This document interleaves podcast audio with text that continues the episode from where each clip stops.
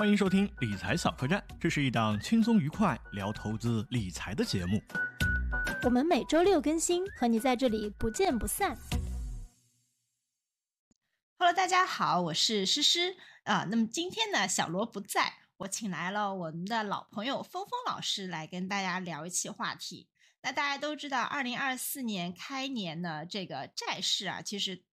特别的强，就是我们如果买一些债基的话，你会发现已经有挺多收益了啊。如果以全年百分之三的一个收益预期来说的话呢，一个月其实债就涨了百分之零点五。那么配债的性价比呢，现在肯定是不太高了。那股市呢，在一月份大家都跌到非常崩溃啊。那后面呢，村长换了之后，我们会发现说现在已经八连阳了。但是如果这个时候要入股市呢？好像又觉得说，哎，会不会再往往下跌一跌，也没有什么把握。所以在这样一种就是散户的典型心态的时候呢，我们叫做想赢又怕输啊，想配股票怕下跌，想配债又不甘心。那么这时候呢，我们其实可以看看一类策略，叫做可转债啊。那么，所以我们这次今天呢，请来的峰峰老师呢，和大家一起来聊一聊这个策略，嗯，把这个策略呢给大家。可以细细的讲清楚，大概会有一些哪些的收益啊，哪些的风险啊？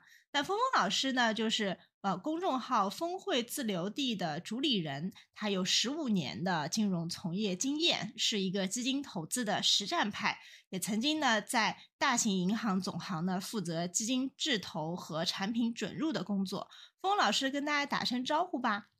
各位伙伴，大家好，我是峰峰，很高兴和诗诗一块儿和大家分享对。可转债的投资的思路，谢谢峰峰老师。那么，对于可转债这个策略啊，我觉得这个词其实本身就挺难理解的啊。那我可以给大家讲一个故事，也就是我们第一支可转债基金发行的这个故事。大家可能听了这个故事之后呢，就知道为什么这一类策略会有产生啊。峰老师，你知道第一支可转债基金是哪一支基金吗？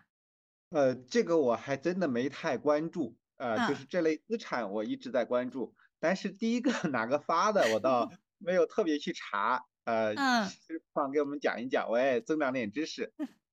第一第一个可转债基金应该是新权可转债基金，那么在零三年的时候啊，嗯，为了跟上公募基金的一个风口呢，兴业证券决定让当时的这个兴业证券自营部的总经理。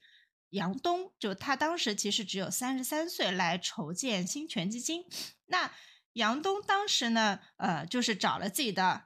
好帮手，就是一个呢是杜昌勇，然后另外一个呢是王晓明。那他们一起来干的时候呢，呃，到公司第二年的时候呢，应该要发第一支基金了，但是当时的情况啊，和今天的情况其实蛮类似的。就是整个 A 股市场呢，没有太多的信心。虽然指数呢在反反弹到了大概一千七百八十三点，这时候是不是会继续反弹？每个人都是，嗯，就是不确定啊，都在嘀咕。那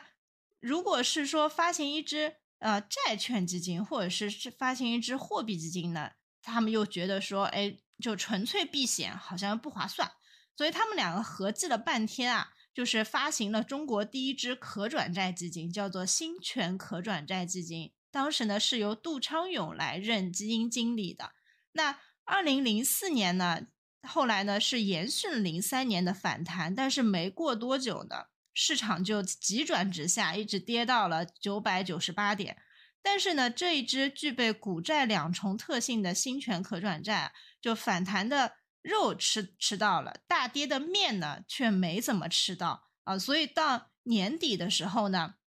这只基金只是从呃净值一变成了零点九七，而上证指数呢同期下跌了百分之十八点八三。那新权可转债基金我们可以看到，从零四年成立到现在啊，就是年化收益在百分之十二左右，最大回撤呢其实在百分之三十左右，相对来说，相对于沪深三百，其实最大回撤是。呃，它的一半还不到，所以我们其实可以从可转债基金发行的这个故事可以看到呢，就大家在什么时候会比较纠结的时候，会关注这一类策略，就是债的性价比不高，股呢又不敢冲的时候，就所以我总结了一个叫做“想赢又怕输”。诶，那峰峰老师，你觉得可转债是一类什么样的策略呢？你用你的理解来跟大家讲讲呢？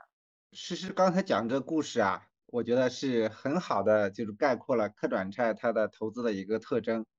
一般来说呢，可能大家都把可转债视作一个介于这个债券和股票之间的这类资产。但它并不是简单说呢，它的收益风险特征是大于债券，小于股票。它更多的是体现就是某些时候它的特征更像债券，有些时候呢它可能有更像股票一点。就像刚才诗诗举这个例子，就是在这个呃这个刚开始这个可转债基金这个成立的时候呢，呃市场出现了大幅的调整。就是上证指数基本上下跌了百分之二十左右，它只跌了百分之三左右。那这很大程度上它呈现一个明显的债券的一个特征。同时呢，这个基金呢，它的回撤最大回撤又在百分之三十左右，其实这个回撤也并不小的。这说明呢，就是在这个某些时候，它其实也有这个股票的这个特征。那什么时候？它会呈现股票的特征，什么时间会呈现债券特征？其实跟股市的阶段有很大一个关系的，就是在股票市场的熊市的末期，这个时间呢，其实不管是股票还是可转债，从高位其实都是往下跌了很多，是吧？我们可以这个想一下这个过程，从。这个牛市的顶点往下跌的时候，其实刚开始跌的时候，股票和可转债也都会跌得很惨的。所以为啥这个可转债基金它的最大回撤也能达到百分之三十？其实也就是说，这个市场从一个牛市的顶点往下跌的这个阶段，其实它也同样呈现一个股票的一个特征，它也并不怎么抗跌的。但是呢？当经过了大幅的下跌、长时间下跌之后，就像这个阶段一样，啊，这个 A 股市场基本上跌连续跌了三四年的时候，那这个时候可转债它就呈更呈现一个债券的一个特征，因为它的名称叫债券，那它是说，呃，它如果你不转股的话。你仍然可以按照约定去拿这个利息和本金的，那这个时候它本身还是有这个还本付息这个特征的，那在这个时候它就跌不动了。啊，因为是这个相当于说它的这个债券的特征就更体现出来了，所以呢，可转债投资性价比最高的阶段，也就是现在这个阶段，我们再往前看。上一个特别好的阶段，可能就要追溯到二零幺八年年底的时候，那个时候也是一个可转债投资特别这个性价比特别高的一个阶段。呃，为啥我对这个事情印象很深刻呢？就是在二零幺八年年底的时候呢，我去拜访了一个海内特别知名的呃做这个二级债基的一个基金经理啊。大名鼎鼎的啊，这个头部基金公司的，呃，他就跟我分享了这么一个观点啊，就是说是可转债是在熊市的末期投资性价比特别高的一类资产。他们是在这二零幺八年的时候呢，是大幅了加仓了可转债类的资产啊。其实这种思路呢，是很值得我们普通的投资者去借鉴的。嗯，我觉得峰峰老师的总结挺好的啊，就是因为之前大家都可能觉得可转债它的风险和收益可能是介于债券和股票之间，但峰峰老师讲的其实是说，它有一阵是像债券，有一阵是像股票，它像股票的时候，其实它的跌幅未必会比股票小，就是这个其实也是大家一直觉得可转债挺复杂的一个原因，因为它会变。那其实我们看一类呃，资产啊，就是峰老师讲的说，哎，熊市末期是可转债比较好的这个投资的时间。那其实我们其实就看说可转债到底到底便不便宜嘛？那便不便宜这件事情，其实我还研究了一阵，因为我还觉得挺复杂的。就是，嗯，我会发现说，呃，如果是在这个可转债它的估值便不便宜的话呢，大家可能会用某一些指标啊来去度量。那比如说这个，呃。低价的转债的一个占比，那呃，如果是按照这个年前的这样的一个数据的话呢，就是说现在在可转债里面，低价转债的占比已经大概是这个分位数啊，就是啊处在百分之二十的这个分位数，就属于是比较低啊。然后另外呢，它可能看一个叫到期收益率的一个这个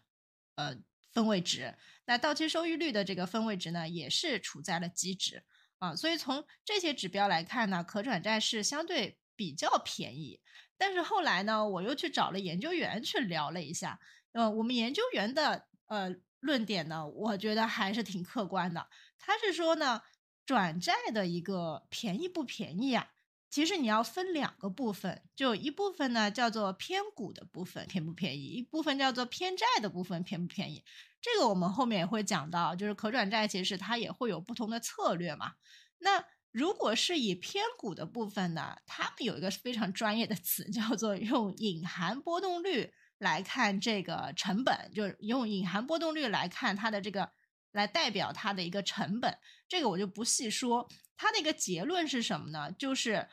如果从可转债的偏股的部分的定价来看的话，其实现在还比二一年要高蛮多的。它的原因是什么呢？也蛮好理解的。就一方面呢，二一年的时候呢，其实有当时啊有大量的固收加基金发行。那大量的固收加基金发行的话呢，大家其实都会配一些转债。那转债的市场本来就很小，所以呢，就会把这个市场的价格打得很高。那前一段时间我们都知道，这空头就打爆，对吧？但是转债市场没人去做空啊，所以它在这个情况下呢，就是在偏股的这个部分啊，转债的这个市场其实还是相对来说比较贵的，就是它相对来说呢，比二一年是要贵的。但是呢，转债里面呢，还有一部分呢。呃，偏债的部分就是偏债型的转债，偏债型的转债呢，确实现在是比较便宜的。这个时候呢，我们其实就看说，价格低于一百一的转债的一个占比，以及说呢，呃，这个到期收益率啊大于百分之三的一个转债的一个占比，我们会看到它是处于说呃比较好的一个状态。那这个。呃，收益率大于百分之三什么意思呢？就一般转债发行的时候，它的收益率一般其实就是在一，应该是一到二左右，如果我没记错的话。所以当它的到期收益率到三的时候，就会发现它的这个债券的安全垫其实已经相对来说是比较厚的了。那封老师，您对这个转债现在便不便宜，您是个什么观点呢？我觉得诗诗刚才说的非常好，就是。呃，从他们专业的这个可转债投资的这个研究员也好，基金也好，他们可能把可转债呢，他会再细分，说哪些是现在更偏债一点，哪些会更偏股一点。这个呢，我我我没有跟他们仔细的探讨过啊，我的一个粗暴理解可能就是因为可转债呢，它是在一定条件下可以转股嘛，啊，如果这个呃可转债它转股的可能比较大的话。它可能就更多的会呈现一个股票的一个特征。如果它转股的可能比较小，因为可可转债相当于附加了一个可转换的这么一个期权嘛，就相当于这个期权呢，呃，就基本上没什么呃效果啊，就基本上就是这个转转股的可能就比较小的话，它可能就呈现一个呃偏债的这个特征会更高一些。呃，确实像是刚才说的这个可转债，呃，为啥大家这个把这类资产这个跟债券呢还是有点区别来看呢？就是可能它就是本身的票面利率可能很低，很多可能就是百分之一、百分之二的一个水平。如果只是按照这个这个呃这个收息这个角度来看，它可能比普通的债券的利率是要低一些的。但是如果是它本身呢呈现的债券的特征比较明显的话，它的收益率可能也会上升，因为它价格可能会下跌嘛，就是要跟市场上这种这个收益率可能是要看齐的。那这个时间它可能本身作为一个可转债，它投资的价值可能就比较明显了，因为它本身的这个债这部分的收益率就比较可观的情况下，如果这个市场啊持续的回暖，它如果是股票的这个特征也呈现出来的话，那这个这空间就会很大。嗯，所以其实投可转债，我们觉得我们还是要吃这一段空间，对吧？就是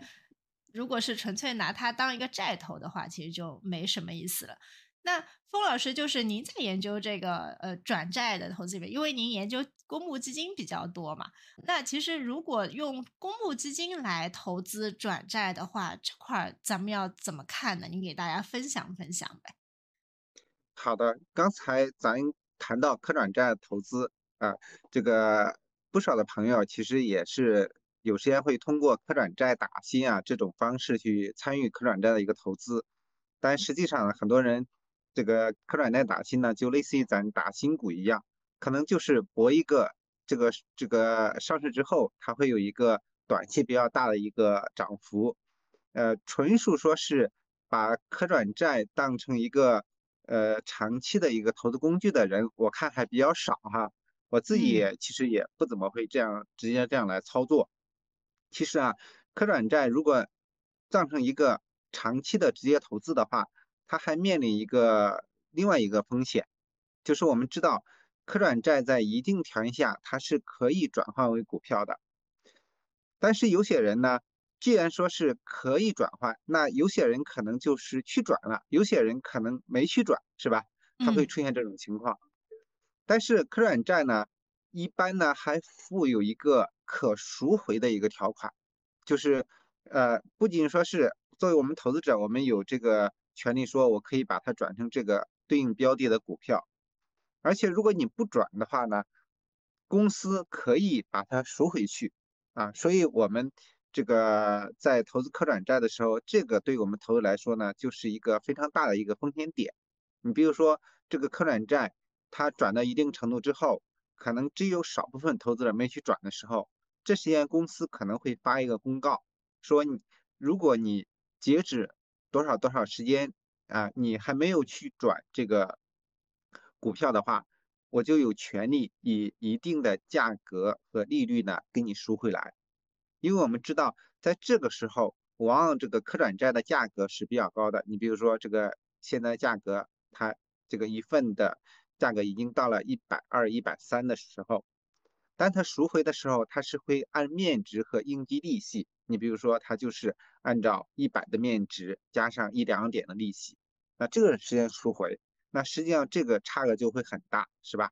嗯，对的。这里面可能如果我呃刚了解可转债这个类别的呃听众呢，大家可能对这个事情不太了解哦，就是呃可能听着会怎么说呢？会比较复杂。呃，峰老师，咱们要不举个例子？就是其实呢，如果是什么叫可转债基金呢？啊，什么叫可转债？它不是基金啊，就是说你本身买的是某一个公司的一个债券啊，但是这个债券呢，它的收益特别低，就就只有百分之一啊，百分之一点几，然后大概是好几年的一个债券，那你肯定没有人会去买嘛。所以呢，他给了你一个条件，就是告诉你呢，当我们这就是他，你凭这张债券呢，可以在呃。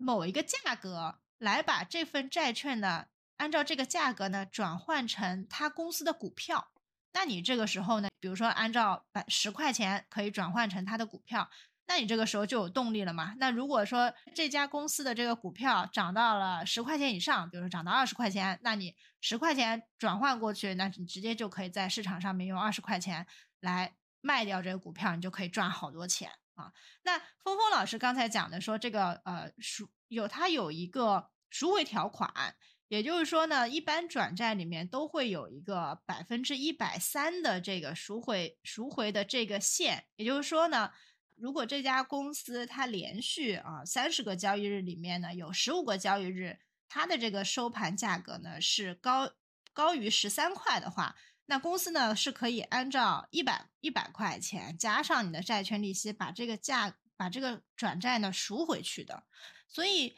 通常大家就是都会在这个赎回条款执行之前，把这个转债呢给卖掉啊，然然后呢。就是获得这个百分之二三十的一个收益，所以其实如果比如说咱们在外面学习这些，或者听到啊这个可转债说下有底上不封顶的时候啊，其实转债我觉得还是有封顶的，它的封顶其实就在于这个百分之一百三的这个赎回条款。所以嗯，我们其实之前我们小客栈呢请过呃吴老师哦，我们非常尊敬的吴老师，他是一个个人投资。啊，可转债就他就是投可转债的这样的一个投资者，然后来给我们讲了好多这个可转债的这如何来投资，如何来博弈啊。然后他其实当时的呃策略其实也挺简单的，其实就是一一个低价策略。但是我觉得普通人如果来跟这个嗯，就是投资。个券的话呢，我觉得相对来说还是比较复杂了一些。那封老师，您您看，您继续讲讲，就是呃，咱们怎么通过这个公募基金来投来进入这个策略呢？好的，在刚开始的时候，诗诗给大家讲了一个例子，就是第一支可转债基金的发售。其实可转债类的呃资产呢，是主要有两类基金，它会重点来来拿。一类就是可转债，名称就叫可转债基金，那它自然是主要就是投资可转债的，对吧？对的。啊，但是这个它专门投资可转债的基金呢，就像咱刚才讨论的，就是有些可转债它可能是呈现一个债券的一个特征，有些可转债呢，它可能会呈现一个股票的一个特征。所以就是在选择可转债基金的时候，咱也要对这个基金它的一个管理思路做一个。做一个了解啊，就是它更偏这种股票型的，还是更偏这种呈现债券型的这个可转债？因为这个市场本身有很多的可转债嘛，这个这这两大类的它的特征还是很不一样的，所以呢，我们还是要去做一下了解。就像它是会更倾向于是选择一些呃股票股票性呃更呈现股票特征的，还是更呈现。这个债券特征的，那这个是我们要去做了解的。还有一类呢，就是二级债基。二级债基呢，就是呃，我再稍微呃这个延展的说一点，就是这个二级呢，是指它可以参与股票的二级市场，也就是说它可以去二级市场买股票。所以呢，它一般是拿会拿三类资产，呃，这个一般的债券、可转债还有股票。那这类的这个这类的这个债券基金呢，它也会去拿一定的可转债去作为它的这个收益增强。那刚才诗诗也在谈到，就是说这类基金，咱一般就说固收加是吧？就是相当于说固收加。呃，咱们在固定收益的基础上呢，还能希望能够加一点啊，把这个收益再提高一点。那怎么去提高呢？呃，就一般就会通过可转债和这个股票的仓位，这样来去把这个收益提高一点。那这个可转债呢，它本身呢是归为这个债券类资产的，所以呢，这个仓位其实空间还是蛮大的。就是我们去看一个二级债基，它的约定它的投资范围的时候，一般对这个股票的投资的仓位它会有限制。你比如说我这个。最高不超过百分之十，或者说不超过百分之三十，对吧？啊，一般我们说二级债基，它的最高的股票仓位都不会超过百分之三十。但是剩下的这个债券的仓位，它的这个余地就会比较大了，因为是它是拿普通的债券还是拿可转债，它其实也差异蛮大的。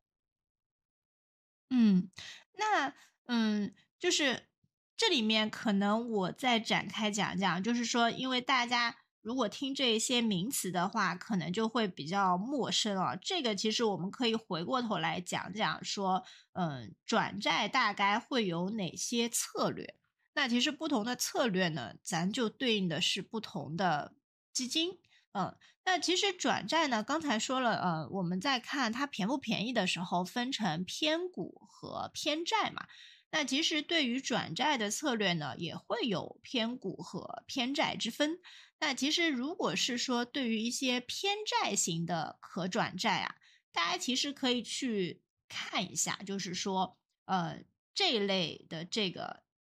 转债呢。呃，转债型的这个基金呢，它其实波动啊不会特别特别大。我举个例子啊，就是呃，比如说安信目标收益债券这支基金啊，我们是把它归成了转债基金，然后呢归归类成了偏债型的转债基金。我们可以看一下它的一个收益情况啊，就是一九年的时候呢，呃，全年是六点几啊，二零年是百分之三，二一年是百分之十二。然后二二年是零点七三，二三年是四点一三，二四年至今呢是百分之一左右。你会看发现啊，它年年都有正收益，但是呢，其实倒不是说每年都会超过货币基金或者是超过债券基金啊，所以它其实就是一种典型的偏债型的转债基金。你拿它来投资呢，其实相对来说你是希望挣到一个。相对来说，相对于债券更高的收益，因为你会发现，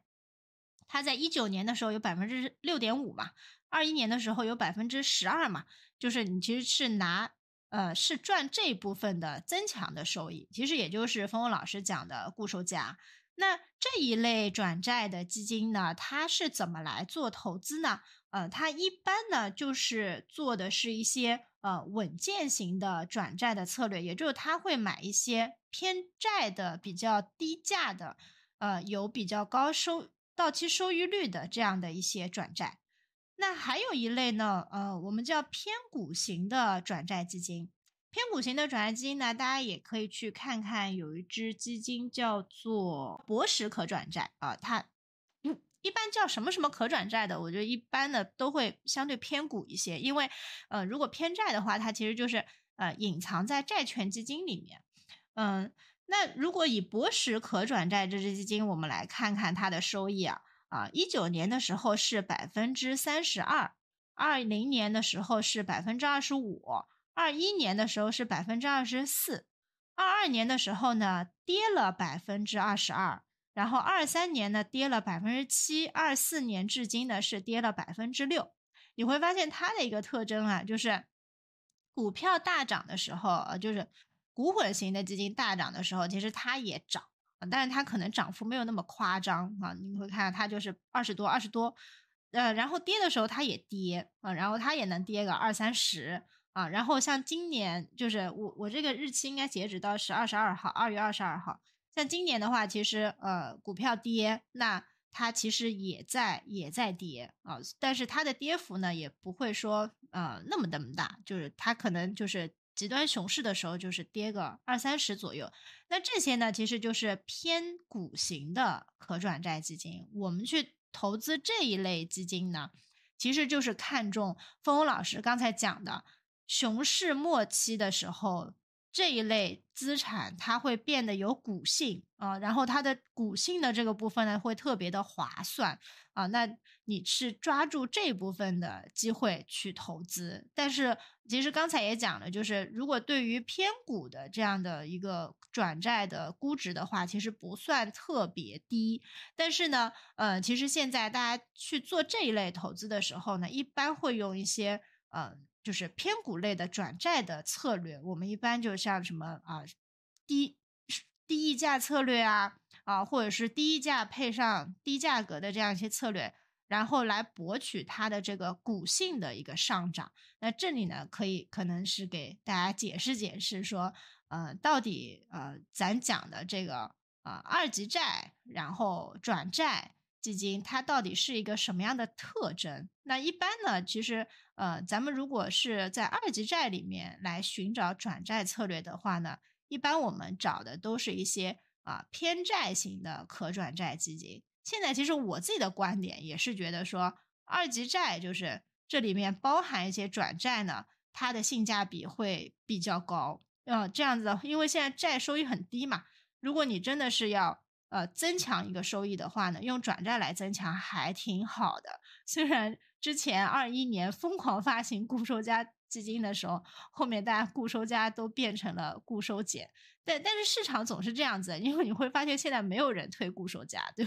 没？就是大家看到固收加这个名字就很头疼的时候呢，反而可能可以关注关注这类策略。那峰峰老师，您之前说啊，就是您其实在观察了一些转债基金，其实他们在配置上面呢会有一些调仓的这样的一些情况，这个是些什么样的调仓情况呢？您刚才举这两两个例子啊，也是我最近关注比较多的两个例子。哦，我还专门跟他们公司的人这个沟通了一下这两个基金的一个情况。您给我们讲讲呗。啊。呃，确实就是像是刚才说的，就是这两个策略呢，其实它有明显的一个区别。安信的这个呢，包括这个还有一个比较经典的就是安信稳健嘛，它其实也持有比较大量的可转债。它其实这个呃安信稳健呢，它可能是更是一个典型的呃，虽然它是属于这个混合型的基金啊，它实质上本身上就是一个比较典型的固收加基金。嗯，就是它有一定的股票仓位，呃，可能就是在百分之十五左右的一个股票仓位。同时呢，它可转债的仓位现在达到了百分之三十五左右。那这样一个比较高的一个可转债的一个仓位呢，就对它的收益增厚还是蛮明显。那他他的这个观点是是什么呢？就是就是他其实是呃增增大了好大一部分转债的这个比例是吗？呃，他对这个可转债呢，他现在的持仓比例就比较高，嗯，也就是说是在这个阶段呢，呃，从他们的看法来讲的话呢，就是比较看好目前的可转债的这么一个投资的这个机会，嗯，就是认为。这个阶段呢，可转债呢是性价比是非常高的一类资产，像博士这个基金的话，呃，它可能会更弹性会更大一点。我们能看到呢，就是它更多的跟这个股市的关联度就很大，而这个安信这个呢，它这个关联度就要低很多。就着其实刚才谈这个固收加这个这个这么一个话题啊，就是我也聊一下，就是对这个固收加的一个看法。呃，就是在二零二一年前后的时候，可能市场发了很多固收加。但是固收加很多时候都是变成了固收减，其实这个事儿呢，我觉得还是蛮值得我们去深思的。就是很多的这个固收加呢，它可能就简单的去把它这个做成了一个债券和股票的拼盘，就是简单的认为呢，这个股票呢，它就是可以提升这个整个产品的一个收益的。但是几几年的运作下来，我们会发现。很多的股票的仓位可能反而变成了一个这个负向的一个啊，固收减了啊，很多时候是一个负收益。其实我想呢，就是在有这个地方呢，就是有很多基金经理呢，在这个收益和波动的这个处理方面呢，就不是很恰当。你比如说当时发的有一些固收加的基金经理，因为当时的这种成长风格的行情还比较好吧。很多的基金经理，他可能就把这个一部分的仓位去买了成长型的这种波动大的一类资产，呃，在股市好的时候，他可能会会对这个收益这个增这个提升很明显，但是，一旦市场环境不好的话，啊，他就甚至整个产品都出现了负收益，啊，这就说明呢，就是固收加它本身定位一个相对比较稳健的一类资产的话呢。这种高波动性的成长风格的这种股票的仓位呢，可能还不是特别适合啊，所以呢，我还是比较认可像安信这种，它是用这种啊偏债型的这种可转债，以及一些这个呃相对来说比较波动率比较相对来说要低一点，偏价值风格的一些偏蓝筹风格的一些。股票它作为增强这种思路啊，所以呢，我觉得是这个我们在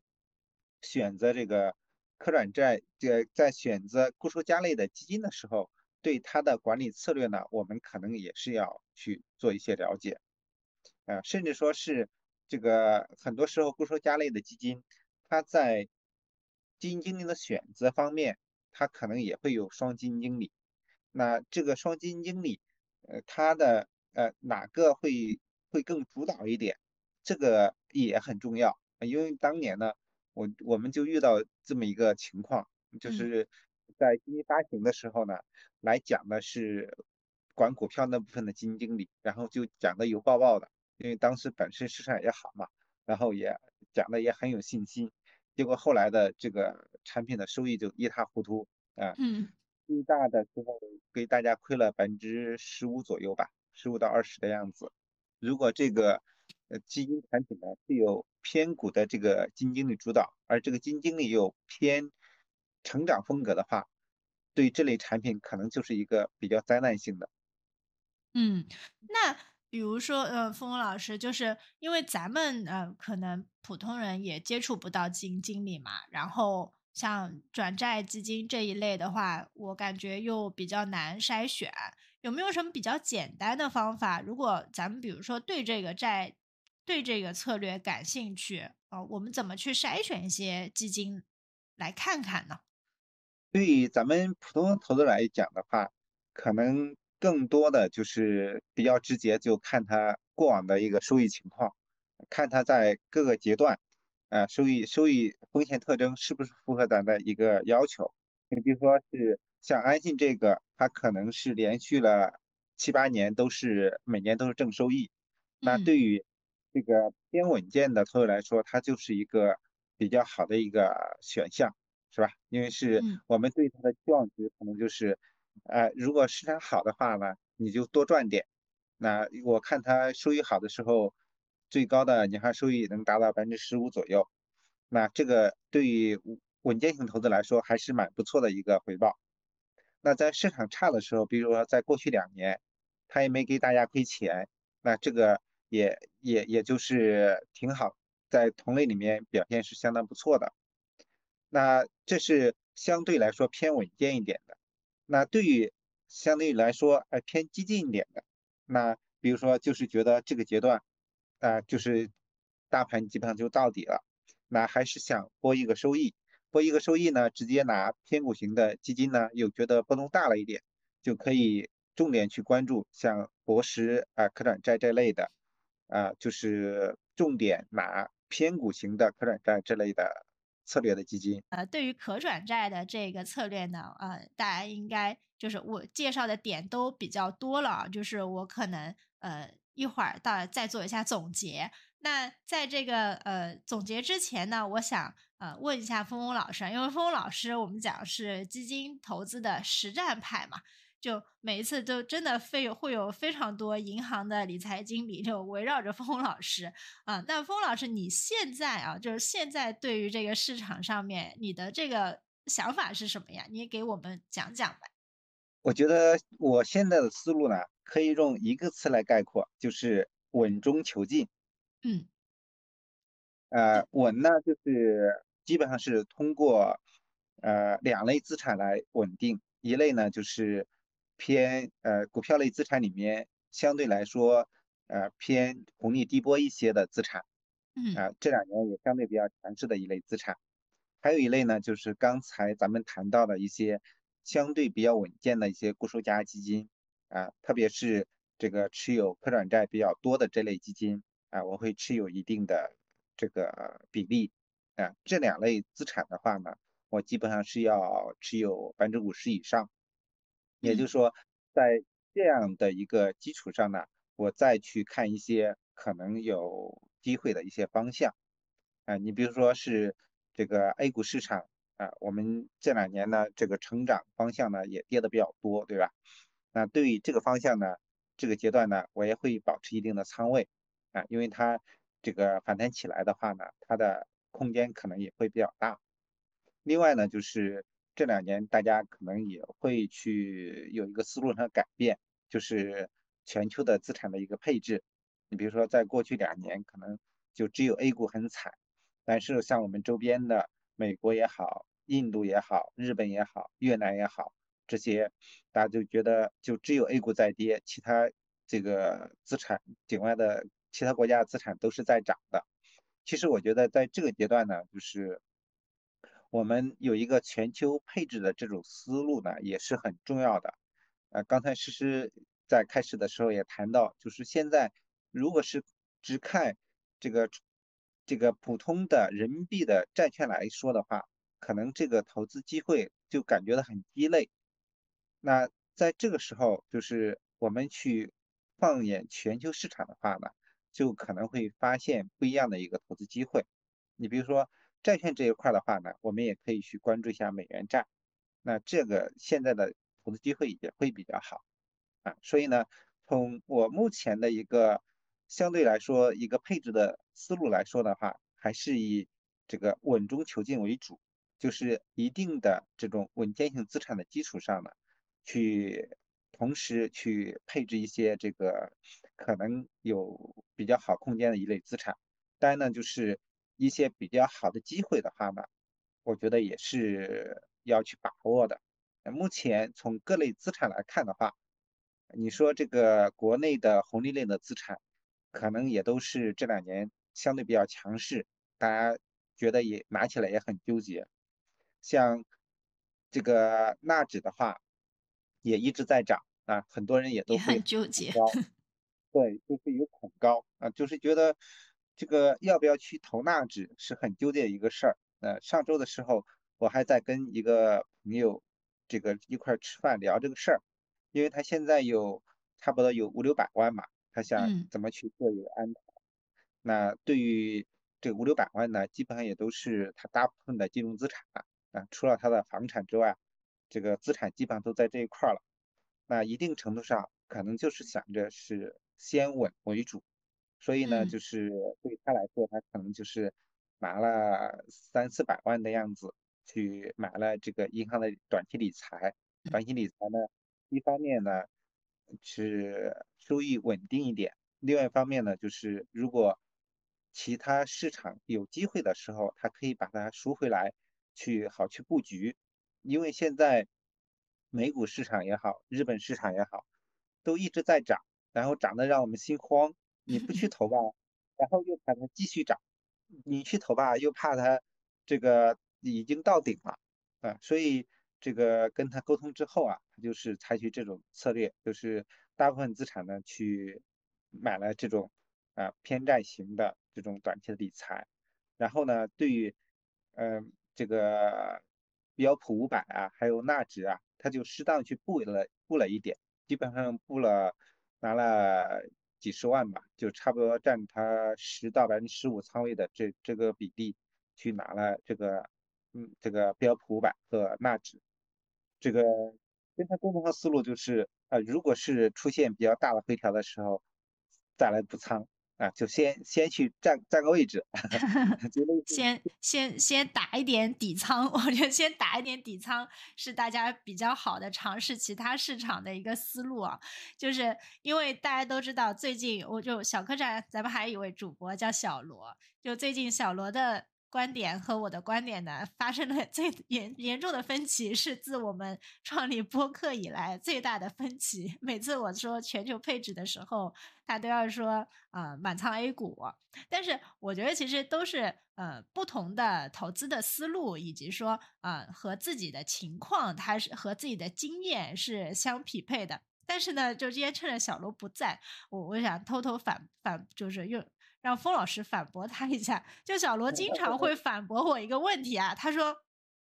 咱这个英文也说不明白，对吧？然后美国也没去过，然后我们就去投资，说我们从来都不去看的这个市场，就因为人家涨了，那这个对吗？就我们应该，咱们一直说，咱们应该把自己的投资放在我们能力的范围内。”那全球配置是咱们的能力吗？就对于这句话，峰峰老师您怎么看呢？呃，这个观点本身是没有错的，呃，但是呃，投资方面呢，还有另外一点是非常重要的，就是分散风险。你即便说是你对 A 股很了解，你对这一块很有能力，那你前段时间下跌你躲躲过了吗？然后这种其实我们所。我说的这个能力呢，其实呃一定程度上也很难说是对这个市场有一个非常精准的一个把握。嗯，对。但是其实不同的市场它就是会有呃分散风险，就是它的相关性就会降低，对不对？就是所以我一直跟他说，我说海外涨也不是配置海外的理由。即使海外跌了，也不是不配置海外的理由啊！我在这里趁着他不在，我要把我的观点 再重申一下。好，非常感谢封老师啊！我觉得峰峰老师，因为他银行出身，其实银行会有蛮多，我觉得，嗯，就是就大客户嘛。然后，其实我觉得大家随着年龄的增长啊，你会越来越发现说，稳中求进的这样的策略呢，其实是。嗯，非常适合自己的，因为随着年纪越大，你对风险的考量是要越来越呃，就是越来越关注的，所以。这个时候呢，你就会经常会出现想赢又怕输的这样的一个心态。那其实就不妨看看说，呃，如果是以稳中求进来作为你的一个投资目标的话，你应该怎么来做投资？那最后呢，呃，我我来给大家总结一下，然后峰峰老师也给大家呃总结一下，或者说啊送大家一呃这送大家一句话吧。嗯，那今天呢，我们其实主要分享了转债类的这样的一类策略。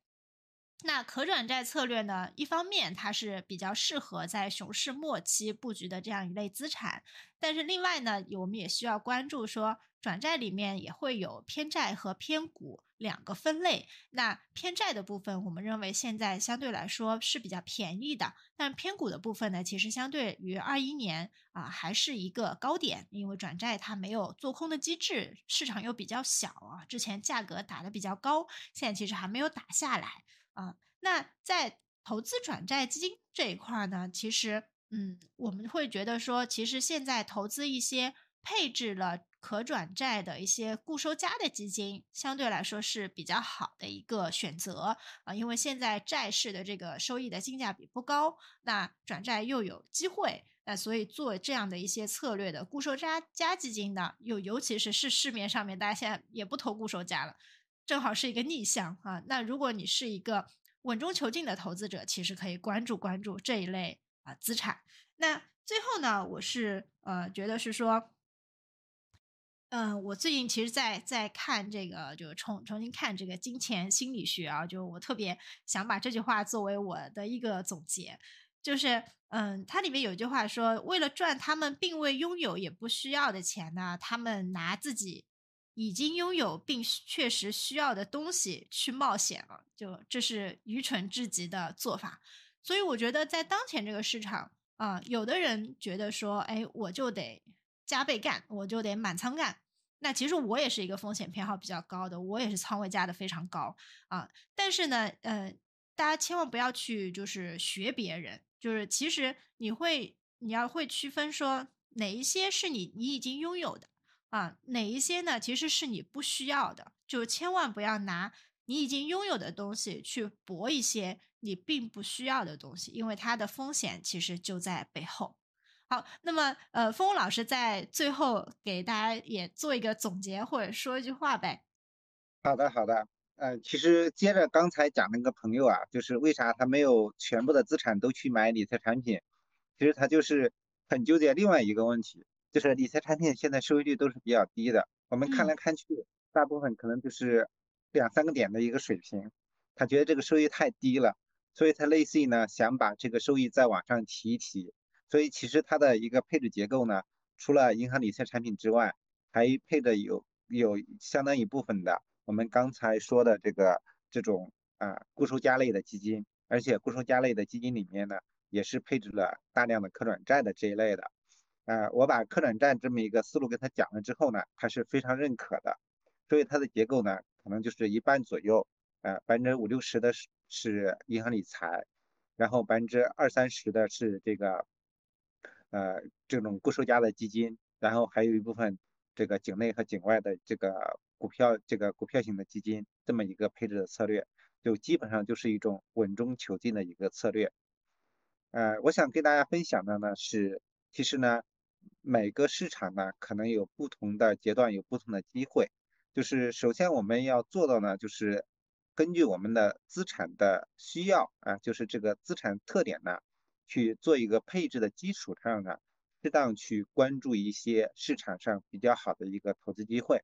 拿咱们这个稳健性的投资来说，现在的可转债和美元债的投资机会相对来说就比较好。那这个时间呢，我们可以适当的在这一块多配一点，可能对我们的收益就会有一个增强的一个效果。